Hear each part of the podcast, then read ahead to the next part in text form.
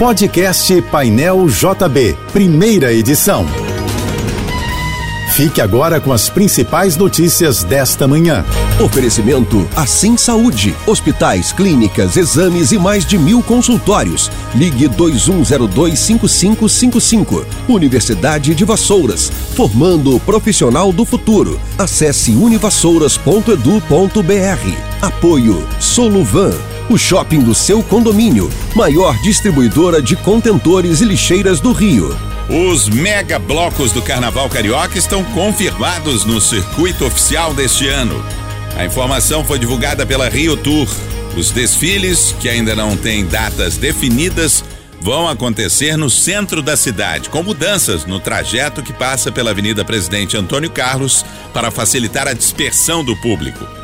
A abertura oficial do Carnaval do Rio está marcada para o dia 20 deste mês. O Rio terá uma terça-feira de tempo nublado, sujeito a chuvas. Segundo o Instituto Nacional de Meteorologia, a temperatura máxima de hoje deve chegar a 26 graus na capital fluminense. Os ventos estarão fracos a moderados e as temperaturas vão apresentar ligeira elevação. Governadores dos 26 estados brasileiros e do Distrito Federal se reuniram ontem à noite em Brasília com o presidente Luiz Inácio Lula da Silva para reafirmar a defesa da democracia e condenar as manifestações de domingo na capital federal. 23 governadores estiveram presentes e quatro estados enviaram representantes.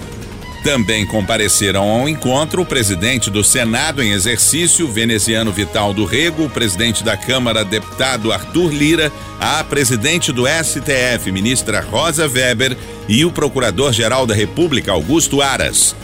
Durante a reunião, o presidente Lula agradeceu pela solidariedade prestada e fez duras críticas aos grupos envolvidos no AS.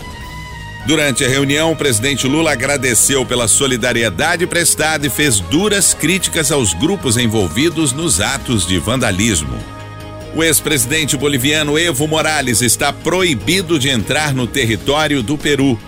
A medida foi determinada pelo governo peruano, que afirma que Evo Morales tem interferido em assuntos políticos internos do país. O Peru vive uma grave crise institucional e política, com manifestações e bloqueios em diversas estradas após a destituição do então presidente Pedro Castillo, aliado de Evo Morales, no mês passado. O ex-presidente boliviano já manifestou publicamente apoio aos atos de protesto realizados em solo peruano.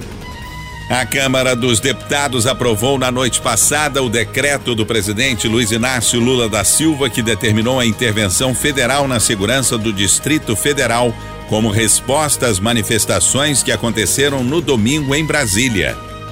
A votação foi simbólica e o texto segue agora para o Senado, onde deverá ser votado hoje. A Constituição Federal determina que, após o presidente da República decretar a intervenção, a medida precisa ser aprovada pela Câmara dos Deputados e pelo Senado. Horas depois do decreto presidencial, o presidente do Senado, Rodrigo Pacheco, fez uma convocação extraordinária dos parlamentares, que estão de recesso. O livro de memórias do príncipe Harry chega hoje às livrarias e marketplaces. Spare também terá uma versão em áudio gravada pelo próprio príncipe. Em inglês, spare se refere a algo que é usado como reserva, step ou segunda opção. Segundo o jornal britânico Daily Mail, trata-se de uma referência ao rótulo dado ao Duque de Sussex como o príncipe extra, comparando-o ao seu irmão William, herdeiro do trono britânico. No Brasil, o livro ganhou o nome de O que Sobra e será distribuído pela editora Objetiva na versão física e online. Na obra, o príncipe Harry conta momentos marcantes de sua vida, desde a morte da mãe, a princesa Diana, em 1997, até a despedida da avó, Rainha Elizabeth II, em setembro do ano passado. No livro, Harry faz revelações nos mínimos detalhes sobre certas situações que nunca foram divulgadas. A Câmara dos Deputados fez um levantamento inicial sobre os danos causados pelas manifestações de domingo no parlamento.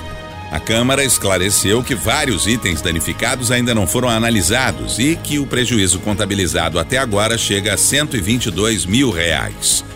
Esse valor leva em conta diversos vidros que foram quebrados, vídeo wall, aparelhos de televisão e cadeiras.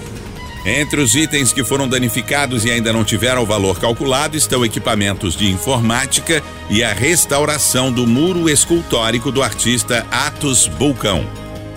Um grupo de idosos foi flagrado por câmeras de segurança roubando uma farmácia no Engenho Novo, na zona norte do Rio. O caso foi registrado na delegacia do bairro e diligências estão em andamento para identificar os autores do roubo. O crime aconteceu em uma farmácia na rua Barão do Bom Retiro na madrugada de ontem. Uma queda de barreira é o motivo da interdição da pista de descida da Serra das Araras na Via Dutra, em Piraí.